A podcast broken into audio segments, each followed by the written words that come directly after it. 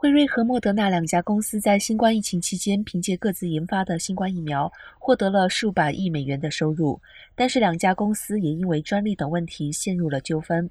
周二，辉瑞驳斥了其竞争对手莫德纳指控其新冠疫苗涉嫌抄袭的指控。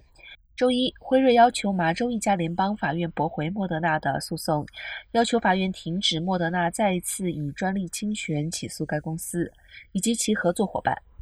莫德纳在诉讼中要求辉瑞就其新冠疫苗专利侵权作出赔偿，但辉瑞及其德国合作伙伴 BioNTech 极力否认这些指控。他们指责莫德纳试图将自己单独置于聚光灯下。辉瑞表示，该公司对 mRNA 的修饰是由宾夕法尼亚大学的研究科学家开发的。